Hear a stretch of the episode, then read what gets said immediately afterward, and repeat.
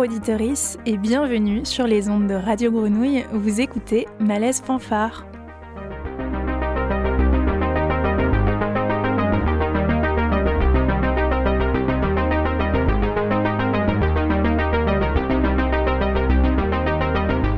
Chaque mois, nous nous retrouvons pour défricher et archiver les multiples projets queer et féministes qui font vivre la scène culturelle marseillaise. C'est Soisic au micro. Je suis comme d'habitude en compagnie de Léna. Salut auditoris. Et c'est Papy qui réalise cette émission.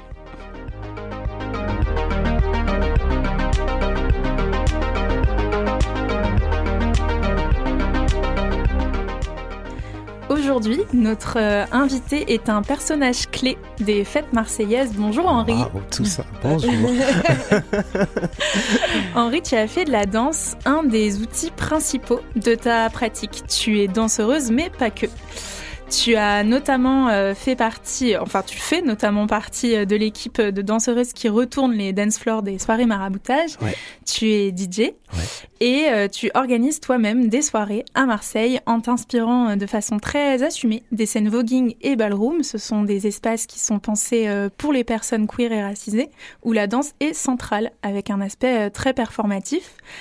Euh, avant de reparler de tout ça et peut-être pour mieux comprendre euh, comment euh, tu as construit cette pratique, j'aimerais bien qu'on revienne au commencement. Donc, tu as grandi à Marseille, mais tu es parti vivre pendant six ans à Montréal et ça a été une expérience fondatrice pour toi. Est-ce que tu peux nous expliquer pourquoi? Oui, bonjour. T'as un peu rigolé à l'appellation euh, personnage clé. Personnage clé de Marseille, ça me touche. Euh, alors, ben, euh, du coup, Montréal, c'était une expérience transformatrice et très, comment dire, bienfaitrice. Bienfaiteuse ou bienfaitrice? Euh, ouais, je ne sais pas, ça tient bonne question. Bienfaiteur, ben, bienfaiteuse. Bienfaiteuse. Ouais, Ah, ouais, ok. ouais, ok. Et euh, dans le sens où euh, ben, Montréal, euh, déjà, c'est une ville très jeune, c'est une ville étudiante et hyper cosmopolite, donc hyper inspirante à ce niveau-là. Et tu vas rencontrer euh, toutes sortes de toutes sortes de personnes venant de toutes sortes de lieux. Et euh, il y a une fête, une scène, pardon, de la fête qui est très très très euh, prononcée et euh, réelle.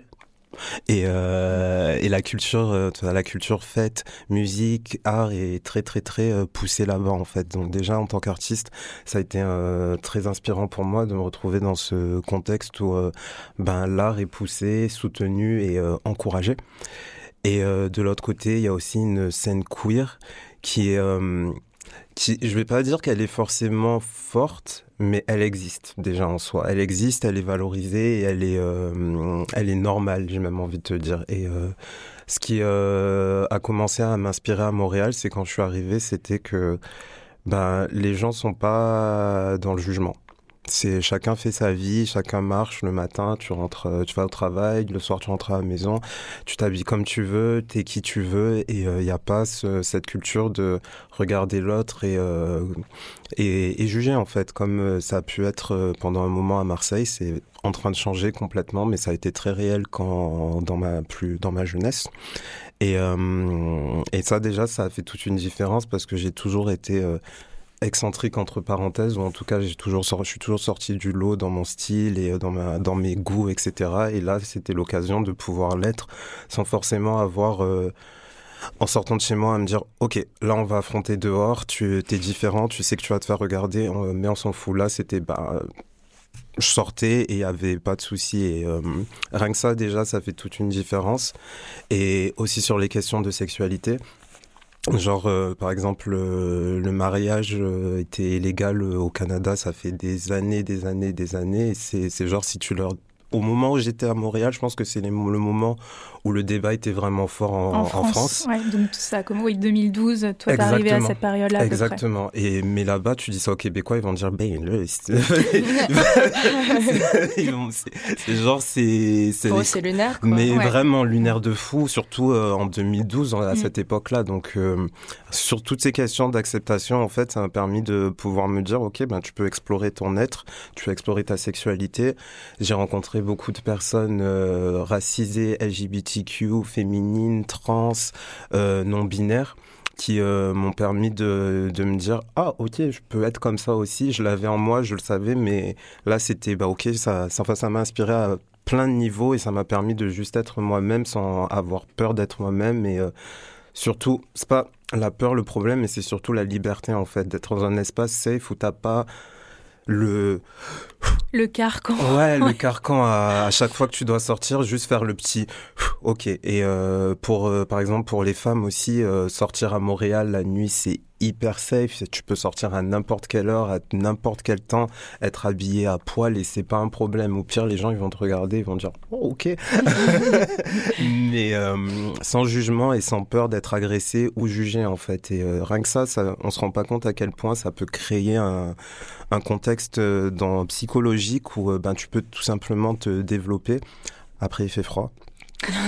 C'est important, de... important, de le dire, il fait très froid et si tu ne l'as pas vécu, tu ne pourras jamais comprendre parce qu'il fait vraiment froid quand, quand tu as le, désolé de le dire, mais la morvelle qui gèle dans ton nez, c'est une expérience que j'aurais jamais pensé vivre dans ma vie. Donc en fait, c'est juste que tes priorités, elles sont déplacées, t'as pas le temps de juger l'autre parce que déjà tu dois gérer le froid en fait. Donc rien que ça, je pense que ça, ça, change les choses. Et euh, bref, donc euh, rien qu'à ce niveau-là, et puis j'ai pu sortir dans des lieux comme la Moonshine par exemple, ou Qualité de Luxe, où euh, j'ai vu une autre, euh, une autre vision de la culture de la fête, où c'est safe encore une fois, c'est ouvert, où il y a des scènes performatives, et il y a tout, plein de personnes talentueuses qui se rencontrent et qui s'inspirent les, les, les, unes les autres. Et euh, ça ça m'a tellement inspiré que quand j'ai dû revenir à Marseille, je me suis dit, il est hors de question que je ramène pas ça avec moi, parce que voilà quoi. Ah, puis tu fais pas 10 ans en arrière Non, non, hors de question. hors de question. Donc c'est à ce moment-là, au moment de ton retour, que tu as décidé euh, bah, justement de dessiner les choses autrement pour toi. Exactement.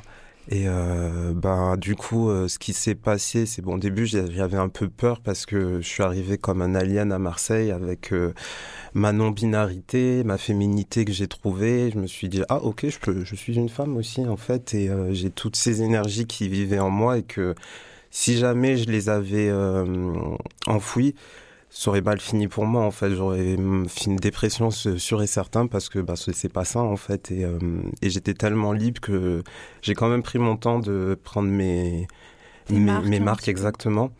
Et euh, c'est justement encore par le milieu de la fête que je me suis dit que je pense que les choses peuvent changer. Et euh, j'ai un peu puis c'est devenu accessoirement mon un de mes arts du coup par la danse et la performance en soirée notamment et j'ai un peu regardé euh, les collectifs qui étaient euh, ouverts d'esprit et dans la même euh, lignée la même vision que, que moi. Et je suis tombé sur euh, Twerkistan à l'époque Sidienko Sidienko oui, c'est ça.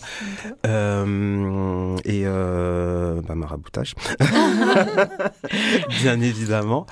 Et pour bah, la plupart c'était des collectifs de DJ et je leur ai un peu emmené cette idée de faire une espèce d'union de la danse et euh, des DJ parce que c'est pour ça que les soirées sont faites de base et euh, ça a été souvent euh, transformé en quelque chose où tu sors pour boire, pour turn up et pour oublier le, le, présent, ce qui est en soi une bonne chose, je pense, cette partie, toutes les parties en fait.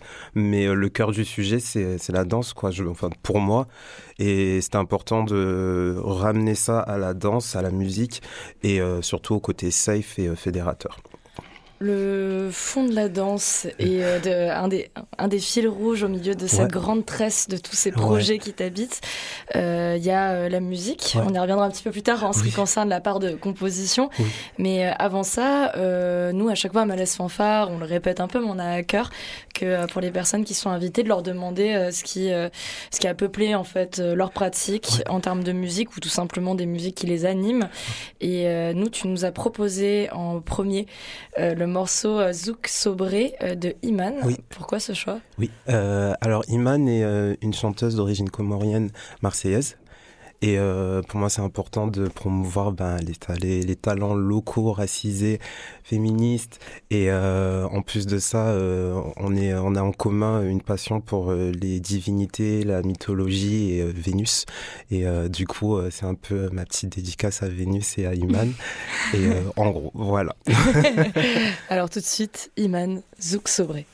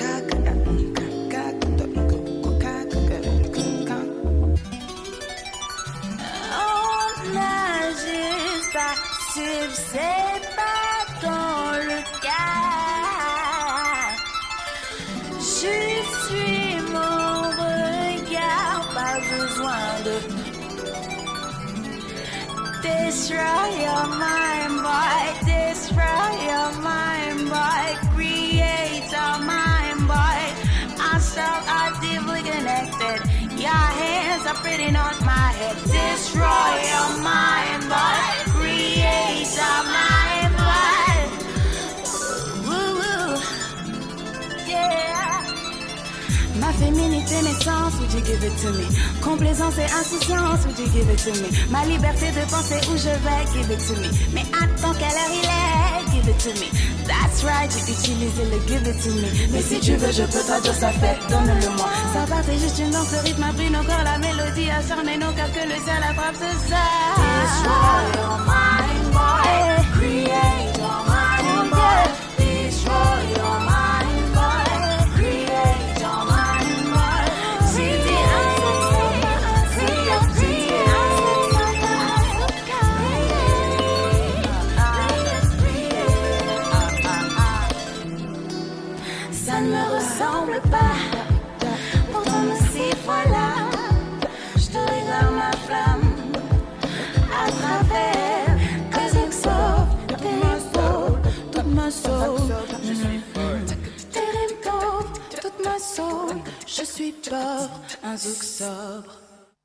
Vous écoutez Malaise Fanfare sur Radio Grenouille et on est euh, en compagnie de Henri. Oui. Alors, euh, j'ai une petite question. Si on part du principe que euh, d'organiser ces soirées que tu organises, c'est un peu une forme de militantisme parce que tu t'adresses à des communautés qui sont minorisées, qu'est-ce que permet une fête que ne permet pas une manifestation, par exemple? Hmm. Bah, une fête, c'est une manifestation. enfin, pour ma part, en tout cas, les fêtes que soit que j'organise ou celles que je participe sont, sont des manifestations parce que il y a toujours euh, une euh, comment dire un message ou euh, une cause qui va être poussée sous sous adjacente. donc je je sais, j'ai l'impression que peut-être le côté de la fête, comme il y a cet enjaillement, ça, ça rend la chose un peu moins sérieuse entre parenthèses, mais je pense que c'est une manifestation tout autant euh, impactante. Les messages sont similaires. Ouais. Euh, qu'est-ce que tu racontes quand tu danses? Mmh, ça, ça, dépend ce que je danse. euh, mais euh, je peux raconter ma vie, mes émotions, mes, mon énergie, mes sentiments. Euh, principalement, ce que j'aime communiquer, c'est pour ça que mon nom, mon nom de scène est Sun. Et euh, bah, c'est euh, de la positivité, de la chaleur, de, de l'amour, de, des bonnes vibes, euh, de la sensualité aussi ce qui est très très important pour moi, qui est pour moi l'une des plus grandes, si ce n'est pas la plus grande forme de self-love, de d'expression de self-love et de comment dire d'appropriation de son corps, de son esprit et de son âme. Et, euh... et, euh... et, du coup, je trouve euh, ça en fait super. Euh, c'est pour ça que j'adore la danse. Je suis quelqu'un qui parle beaucoup et euh, c'est une manière aussi de parler sans, sans parler en fait, d'une autre manière. Tu te, tu te souviens de ta première grande émotion de danse? Une des premières. La première. Oui, oui. oui. Euh, alors, c'était au Pique-Nique électronique, je ne sais pas si vous connaissez à Montréal, qui est un mini festival qui a, lieu tous les dimanches, on va dire. C'est comme si c'était au Parc Jean-Drapeau et c'est comme si c'était au Palais Longchamp, on va dire. Et euh, donc, euh, c'est plus électro pour, pour le coup. Et je sais pas si on fait la promotion des drogues. non. Hein J'étais de bonne humeur ce jour-là. J'étais plus de bonne humeur que d'habitude et c'était la première fois que j'étais autant de bonne humeur. Je ne vais pas vous dire comment. et du coup... Il faisait beau, quoi. J'étais très beau. Et je savais pas que je pouvais être aussi beau. Et c'est genre, c'est bon, ça m'a ouvert beaucoup de sensations. Et euh, pour faire très court, j'ai disparu pendant un petit moment parce que c'est dans la nature en fait. Donc je suis parti dans la nature pour vivre mes sensations et dire ah le monde, la vie, c'est trop beau. Et, et euh, j'en suis retrouvé à aussi euh, voir le soleil. Genre j'ai levé les yeux, j'ai vu le soleil, je trouve que c'était trop beau le soleil. Et c'est de là que le nom Sun est venu en fait parce que j'ai eu genre une espèce de connexion divine avec le soleil. Et par la suite, je suis revenu à la fête. Et euh, j'ai, j'ai, en fait, j'ai tout le monde était assis et j'ai regardé tout le monde. J'ai dit pourquoi vous dansez pas en fait? et j'ai commencé à danser avec pratiquement une centaine de personnes et c'est-à-dire que tout le monde s'est levé parce que j'étais genre hyper euphorique et j'étais en mode allez toi tu vas danser, toi tu vas danser, toi tu vas danser et euh, ça a créé une espèce d'explosion d'énergie. Ah, tu les as enflammés? Complètement, complètement. Et à ce moment-là, je me suis dit oh waouh en fait euh, il y a quelque chose dans ce truc là où je me suis dit j'aime lever les, les, gens et c'est de là aussi que du coup euh, bah, je suis devenu performeur. Enfin c'est ça a commencé d'après les prémices où là je me suis dit ok c'est ce que je veux faire de ma vie. Voilà à consommer avec modération.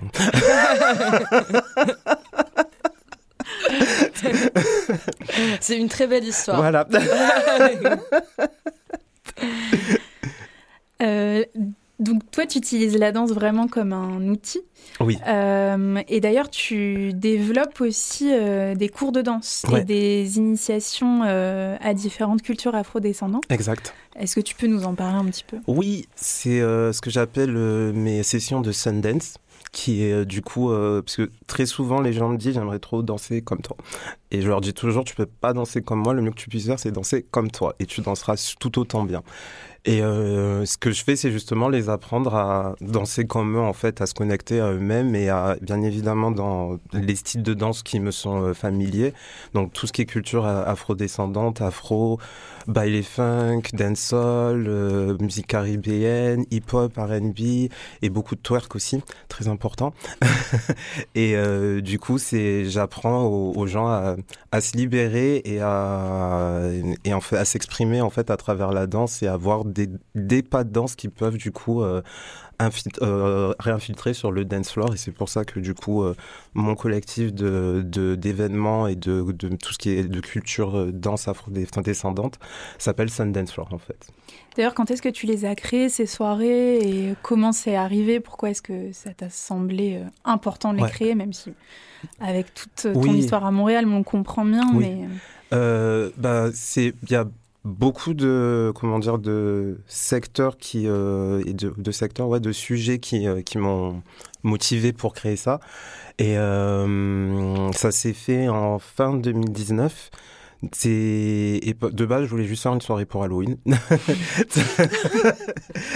c'était juste ça parce que je trouvais je trouve qu'à Marseille c'est super boring pour Halloween j'adore Halloween et euh, bon, il y a le côté commercial et puis les, les croyances, blablabla, mais pour moi, c'est juste un moment hyper cool. On peut tous se déguiser. J'adore me déguiser et kiffer en fait. Et je trouve qu'il y a peu d'événements vraiment pour Halloween où on peut avoir une scène où on se déguise, on s'éclate et sur de la musique cool en fait. Donc je me suis dit ok, peut-être qu'il faut faire quelque chose. Et euh, la personne avec qui euh, je voulais faire ça, on a essayé de trouver des lieux, mais les lieux n'étaient pas disponibles. Ils nous ont proposé, bon, vous pouvez faire un événement, pas pour Halloween, mais euh, pour une autre date. Et du coup, on était quand même dans l'idée de, comme tu l'as dit au début, de s'inspirer de la scène voguing, parce que personnellement, j'adore la culture voguing. Et j'adore l'idée des bols, de, de défiler, et aussi du coup cette cette euh, comment dire cette façon de se, se déguiser. Mais là, c'est plus du déguisement parce qu'il y a quand même du costume et c'est aussi de de se comment dire de se matérialiser un peu une espèce de d'identité exactement. Et je trouve ça magnifique de pouvoir faire ça. Seulement pour la dans ce qui dans le cadre de la culture voguing il y a des codes il y a, y a, des règles, il faut rentrer dans une house, c'est très codé, c'est euh, je, je pas, fermé le mot approprié, mais c'est il faut, faut, faut avoir un certain accès. Et euh, mon objectif était de rendre cette idée-là plus accessible, mais aussi plus ouverte à d'autres styles de danse. Et euh, donc d'avoir ce, ce côté bol, de, de défiler, mais que ça soit sur de la musique hip-hop, afro, etc., et que ce soit du coup un peu plus euh, diversifié. Et euh, donc c'est ce qui s'est fait dans ce premier événement avec cette idée d'inviter les gens à, à, défiler et de ramener aussi de la performance. Pour le premier, ça s'est fait très euh, spontanément parce que on avait, euh, on était en contact avec un danseur du ballet national à l'époque, Raymond Pinto, qui vient de New York aussi, et euh, du coup qui a fait cette première performance sur le toit du, du Coco Velten, parce que c'est au Coco Velten du coup que les événements ont pris lieu et que mes, mes cours de danse par la suite se sont faits. Et euh, donc super euh, événement, je crois qu'il y avait eu pratiquement 500 personnes, je sais plus, mais genre c'était blindé, c'est grosse surprise. Coco Velten ont adoré, donc ils nous ont proposé de le réitérer. Et là, on a fait un format beaucoup plus cadré, où c'est une performance euh, d'un artiste autour de la danse. Donc pour cette fois-ci, on avait eu Sandra Oli Ninja Paul, qui du coup qui fait du pole dance. Et euh, on a invité Barack, Scorpio Queen, pour chanter. Et euh, une DJ, c'était euh, Joanne, qui est une grande danseuse, qui, qui mixe aussi et qui était enceinte à ce moment-là, parce que c'était sur le thème de la féminité, du coup. Et euh, c'était l'occasion de mettre en avant des femmes de la scène artistique marseillaise. Et quoi de mieux qu'une femme enceinte pour représenter la féminité, DJ qui dansait en même temps. Et euh, ensuite, il y a eu d'autres événements par la suite, mais en gros, euh, c'est comme ça que ça, ça s'est créé pour le coup. Est-ce que tu arrives un peu à analyser euh, pourquoi est-ce que tes soirées, elles fonctionnent autant? Parce que c'est cool. non, parce que je pense que premier des points, c'est safe et c'est inclusif.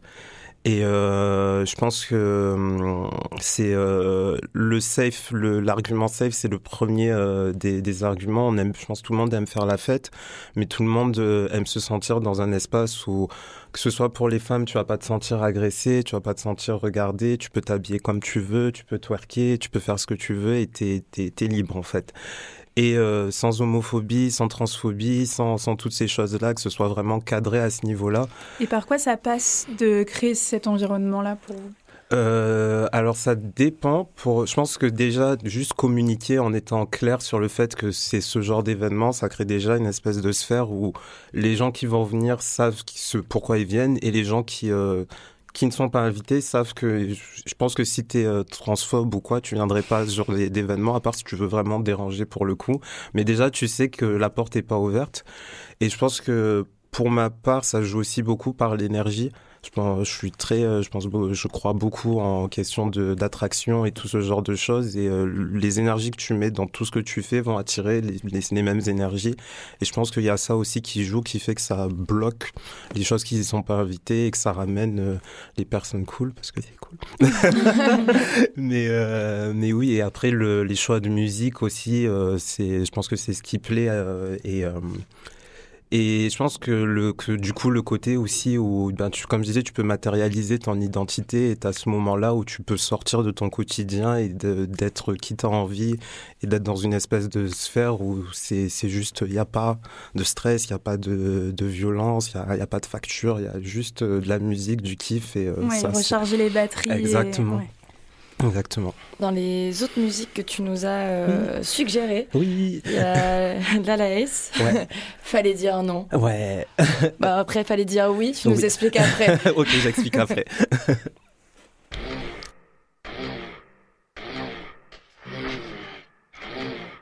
yeah, je crois que c'est plus ton changé. c'est plus les mêmes. Hein. Je crois qu'elles ont changé. Yeah, yeah, merde, tout c'est moi qui Qui m'a présenté cette bitch. J'ai dit merde, qu'est-ce qui lui arrive? C'est la copine de la copine Mais elle veut danser sur shit hmm, Très bizarre, fallait pas montrer son cul. C'est trop tard, j'avais senti le j'ai senti l'histoire, malgré la plastique et la bouche fantastique, mais j'étais forcé d'y croire. Forcé d'y croire. Non, non,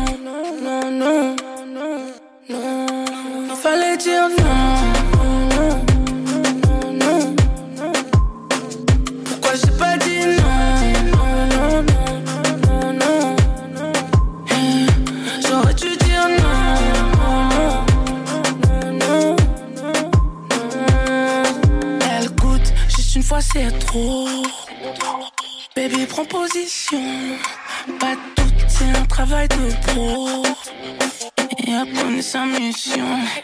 A touch, mais on en a vu trop. Et j'ai croqué l'hameçon.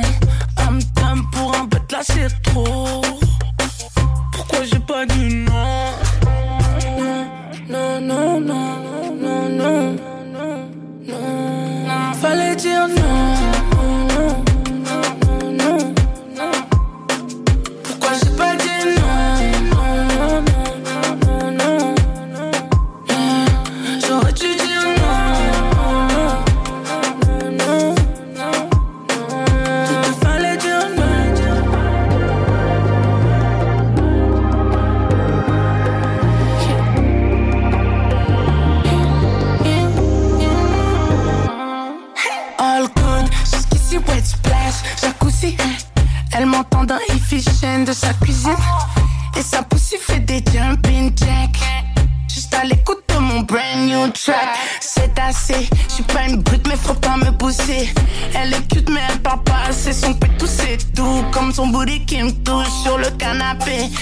on peut faire un tour. Je dis tout à fait non.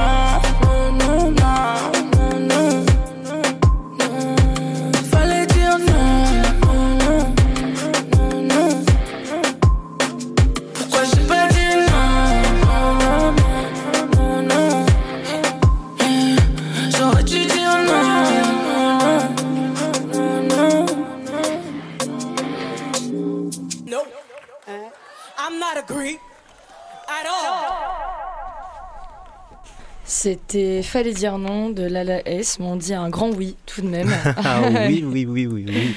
Nous sommes avec euh, Henri Sun dans Malaise Fanfare euh, sur Radio Grenouille 88.8, bien sûr.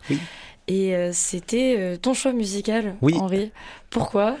Parce que artiste queer racisé qui fait du rap et qui est aussi une bombe musicalement et euh, humainement, j'adore. Et euh, je pense que c'est important de mettre aussi en avant euh, ce genre d'artiste.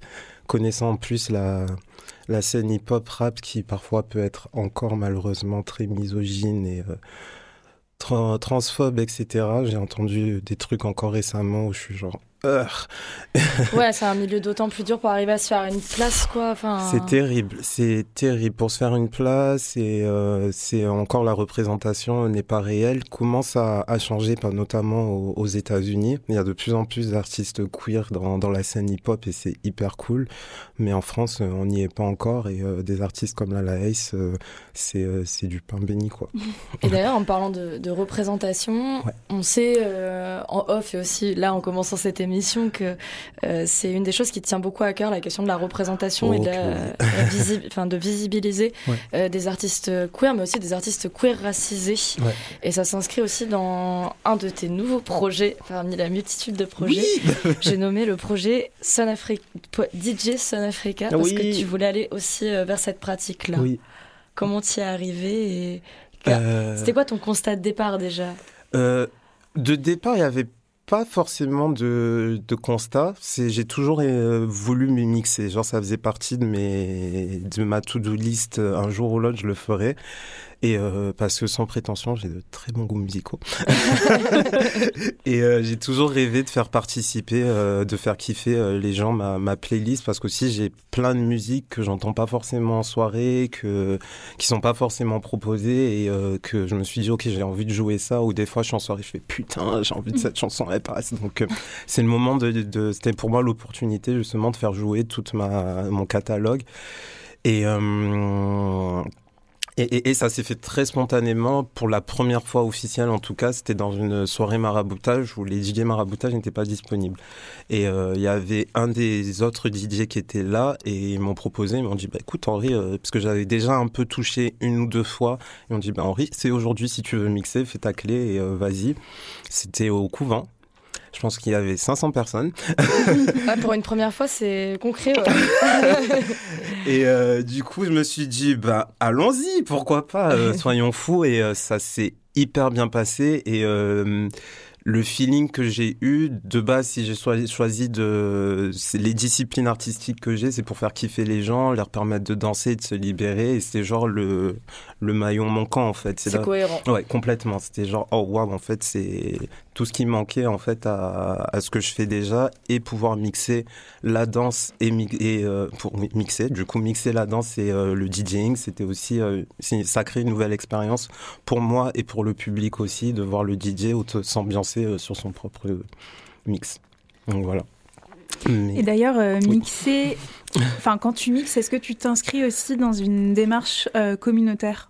C'est-à-dire est-ce que euh, tu mixes pour une communauté? Ah, Oui, oui, oui, oui. Bah, pas nécessairement pour une communauté. Je, considère que je mixe pour tout le monde, mais principalement, j'ai envie que bah, les personnes racisées et les personnes queer ont quelqu'un, une représentation en fait, parce qu'il y a peu à Marseille en tout cas de DJ. Euh, il y en a queer, mais il n'y en a pas suffisamment. Ce qui plus est queer, racisé. Récemment, euh, bah, quand j'ai fait un des événements Dancefloor, j'étais à la recherche euh, de DJ trans noir et euh, à Marseille, j'en ai pas trouvé. Alors, par contre, je sais pas, j'ai pas prétention de dire que je connais tous les, toute la scène, donc peut-être que j'ai pas suffisamment bien fait mes recherches, mais j'ai trouvé regrettable que directement, je me suis pas dit, ah non, mais c'est bon, il y a un tel, un tel, que mm. j'ai du choix, limite, que, que je, sois, je sache pas qui choisir. J'étais genre en mode, non, en fait. oui, bah, probablement que ces personnes existent, mais oui, pour X raisons, euh, elles n'arrivent pas. Euh, elles, n'arrivent pas à, faire suffisamment de noms, et il y a juste pas suffisamment de représentation, une visibilité. Et euh, du coup, je me suis dit, ben, dans la vie, on n'est jamais mieux servi que par soi-même. Donc, ça a fait, c'est ce qui m'a aussi motivé à, à devenir DJ. Je suis pas trans, mais en tant que personne non binaire, c'est euh, ça crée une, une représentation mm. et aussi une autre proposition au niveau euh, de, des musiques parce que par exemple je vais jouer des, plus d'artistes queer ou plus de sons euh, pour twerker, plus de sons pour je dis pas que le twerk est notamment forcément queer mais notamment ouais. bon après c'est aussi une pratique que tu as le droit de t'approprier. Oui ah, oui pour le coup c'est ça. Et justement en parlant d'appropriation aussi c'était l'opportunité de de m'approprier enfin m'approprier je sais pas mais de prendre avoir la légitimité de jouer de certains sons afro-descendants qui peuvent être joués par beaucoup de DJ. Et je dis pas que c'est un problème, mais je trouve aussi qu'il manque beaucoup de DJ racisés qui profitent vraiment de la culture qui est euh, hyper populaire à l'heure qu'il est. Mais euh, les afro-descendants sont pas les premiers à en profiter et ça sur beaucoup trop de choses à l'heure qu'il est. Mais dans la musique, dans la danse aussi, c'est une sensation que tu as Oui, oui, oui, oui, c'est encore réel. La danse, je pense que ça va mieux, mais euh, pour la musique et notamment le DJing. Je considère, à Marseille en tout cas, je trouve que la scène n'est pas représentative euh, de, des musiques jouées et surtout euh, bah, de Marseille qui est une ville hyper cosmopolite. Quoi. Donc, Est-ce que tu y vois une forme d'appropriation culturelle de Le fait que justement tous ces, toutes ces musiques-là, elles soient pas forcément jouées par des personnes qui sont racisées, qui sont. Ah, ça peut l'être. ça peut l'être, mais ça, ça, dépend de l'intention. Je vais prendre pour exemple ben, un maraboutage par exemple, où pour le coup, dans les DJ, on, fait l'effort d'inclure des personnes racisées dans le collectif et aussi dans les, dans les artistes tout le temps invités. Et rien que ça, déjà, ça démontre que c'est des alliés parce qu'ils ont cette intention de mettre en avant la culture qu'ils apprécient pour le coup. Euh, et il y a une éducation aussi, il y, a toute, y a toute une chose derrière où c'est pas juste utilisé parce que c'est une trend, mais c'est parce qu'il y a vraiment un réel plaisir de, pour une réelle, un réel goût pour le, les, les, musiques jouées, mais aussi pour les personnes qui, euh, qui euh, qui la représente. Mm. On parle pas mal de, de, visibilité, de l'importance en fait, de, fin, de l'enjeu euh, de mettre en avant à la fois euh, ces musiques et ces DJ. Est-ce qu'il y a d'autres endroits, d'autres soirées, d'autres lieux à Marseille qui sont pensés par et pour, ou en tout cas au moins pour les personnes queer et racisées? Alors, il y a le, bah, il y a le lieu, le, le Boom ou le Boom, je le sais, boom, le Boom qui vient d'ouvrir, parce que ça c'est hyper cool, euh, par exemple, en plus en plein centre euh, du cœur Julien, je trouve ça, du cœur Julien. wow, pour, pour, vous dire, pour vous dire à quel point j'aime le, le, j'allais dire encore, ça y est, c'est le cœur Julien maintenant, le cours Julien. Et euh, il y a ce lieu-là, j'essaye de réfléchir. par exemple, je joue à la Dame du Mont qui qui font pareil dans les artistes invités. Il y a cet effort, cet effort de mettre en avant euh, bah, beaucoup de visites de diversité et d'inclusivité. Euh, du coup, j'ai l'impression, j'ai envie d'oublier personne. euh, je pense, ben, Twerkistan, qui vont, euh, qui, Kendra, qui est, une artiste de base, mais dans les soirées qu'elle organise, Euphoria aussi, qui a toujours ce, ce, cette intention de mettre en avant plusieurs cultures et surtout les, les minorités et les personnes racisées. Et il y en a plein, je vous aime, je vous ai pas oublié. question, euh, pratique et logistique. Est-ce que tu arrives à vivre de ta pratique aujourd'hui? Oh, Parlons des choses sérieuses. euh, je... Est-ce que je vais être honnête ou je vais faire style ça euh, Je m'en sors, mais euh, c'est pas du tout représentatif, comment dire, représentatif du, travail on n'en est pas, je devrais être millionnaire si c'était vraiment représentatif de, du temps que j'investis dans, dans mon art. Et, euh, et ouais, non, j'ai encore des, je galère encore, euh, c'est, et même d'un point de vue euh, vis-à-vis de ma notoriété, on pourrait penser que que je m'en sors super bien, mais non, il y a encore, c'est au contraire en fait. C'est quand il y a des bonnes périodes, ça va, mais il suffit que il y ait une période un peu creuse, un peu plus euh, compliqué. Quoi. est-ce que tu as l'impression que de ce côté-là, les choses évoluent un petit peu aussi vers une meilleure reconnaissance euh, des pratiques de la danse, euh, du DJing, etc., ou c'est un peu compliqué? Tant que je galère, c'est non, ça n'a pas évolué.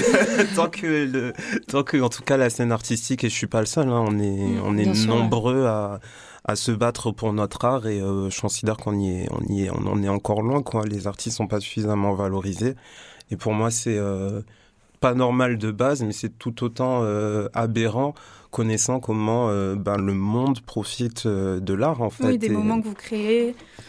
Ne serait-ce que dans le monde de la fête, si tout le monde sort vendredi, samedi, voire toute la semaine, tout le monde, tout le monde va au musée, tout le monde profite de, de l'art en fait. Et l'art n'est pas vu comme une utilité vitale, car ça l'est, mais on n'en est pas du tout là ça commence, mais en tout cas, je pense, en France, en tout cas.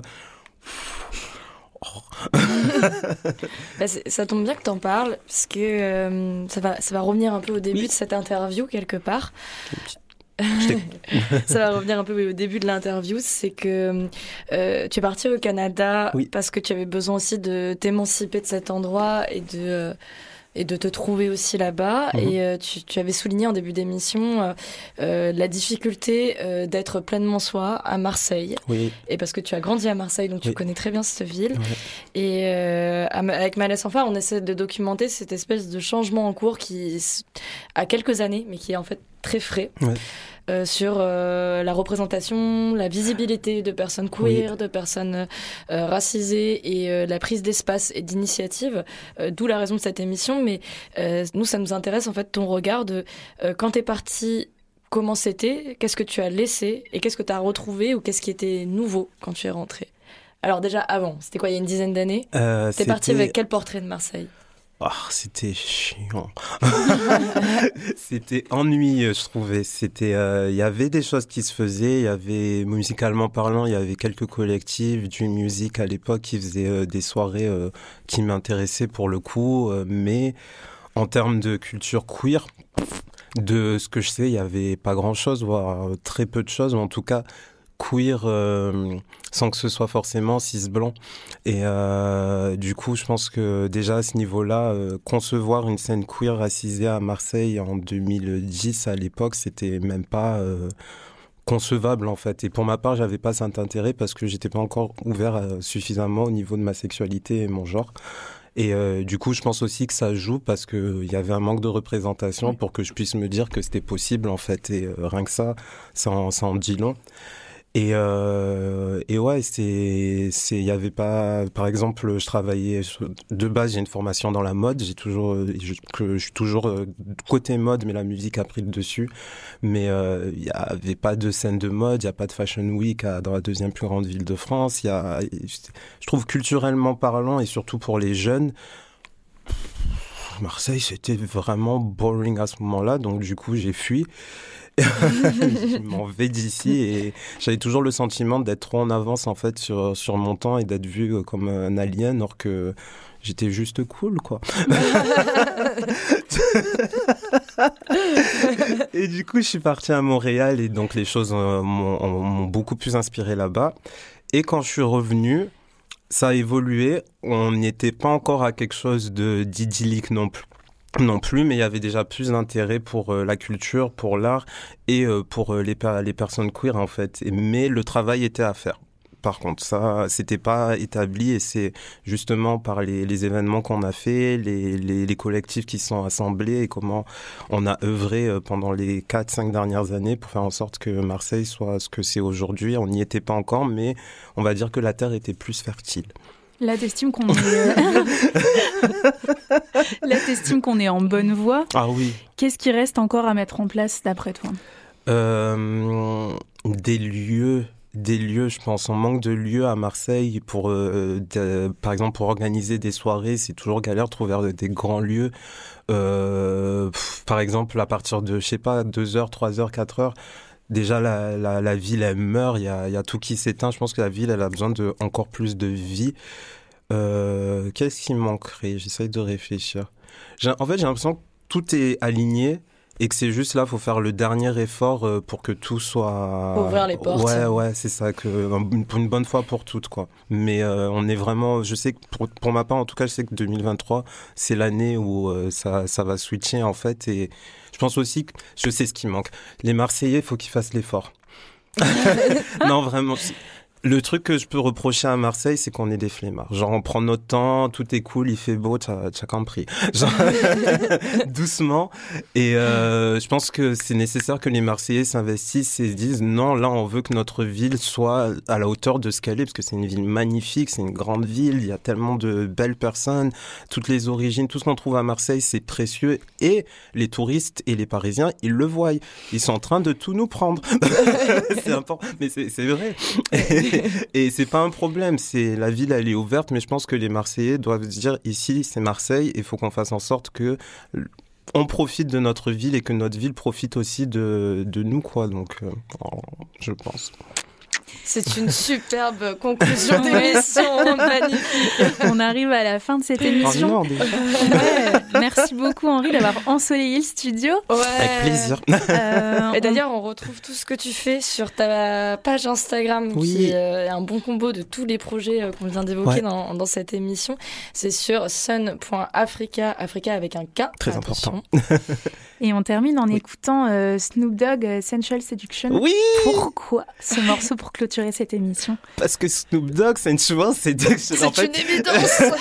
en fait, cette chanson est redevenue un peu à la mode sur les trends TikTok, etc. Et j'adorais ça, c'est une de mes chansons préférées. Snoop Dogg est un de mes artistes préférés. Et genre, quand elle est ressortie, j'ai fait non, mais vraiment, cette chanson est incroyable. Et pour le coup, très rapidement, euh, quand j'ai commencé à, jouer, je me suis rendu compte que notamment, ben, en parlant du sujet de Marseille, il y a plein de chansons qu'on n'entendait pas en soirée il y a 10-15 ans parce qu'il n'y avait pas de lieu approprié pour ce genre de chansons et pouvoir jouer maintenant, c'est l'opportunité en fait de pouvoir rejouer tous ces sons qu'on n'avait pas maintenant. Et par exemple, Sensual Seduction, je l'ai joué des fois et tu vois, les gens ils pètent les plombs, genre c'est. et je trouve ça, j'aime trop cette chanson et parce que la sensualité. Et on y revient, la sensualité, très important. le monde. merci Henri. Merci à vous, merci, et beaucoup. Et merci à vous pour votre écoute, auditoris. On se retrouve le mois prochain. Oui. Sur les ondes du triple 8.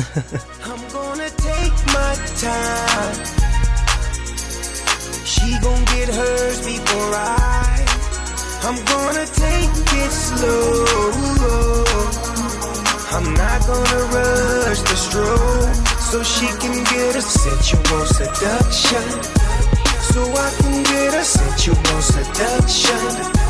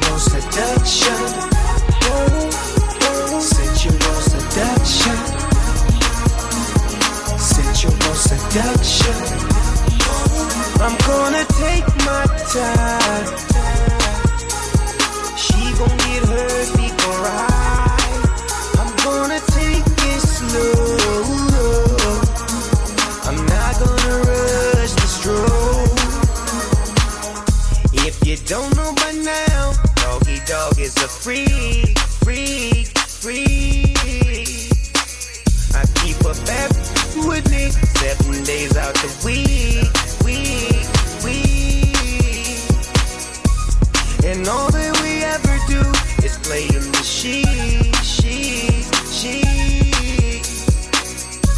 Then smoke us a cigarette and go back to sleep, sleep, sleep. Cause we done got a sensual seduction. Sensual seduction. Whoa. Sensual seduction. Sensual seduction.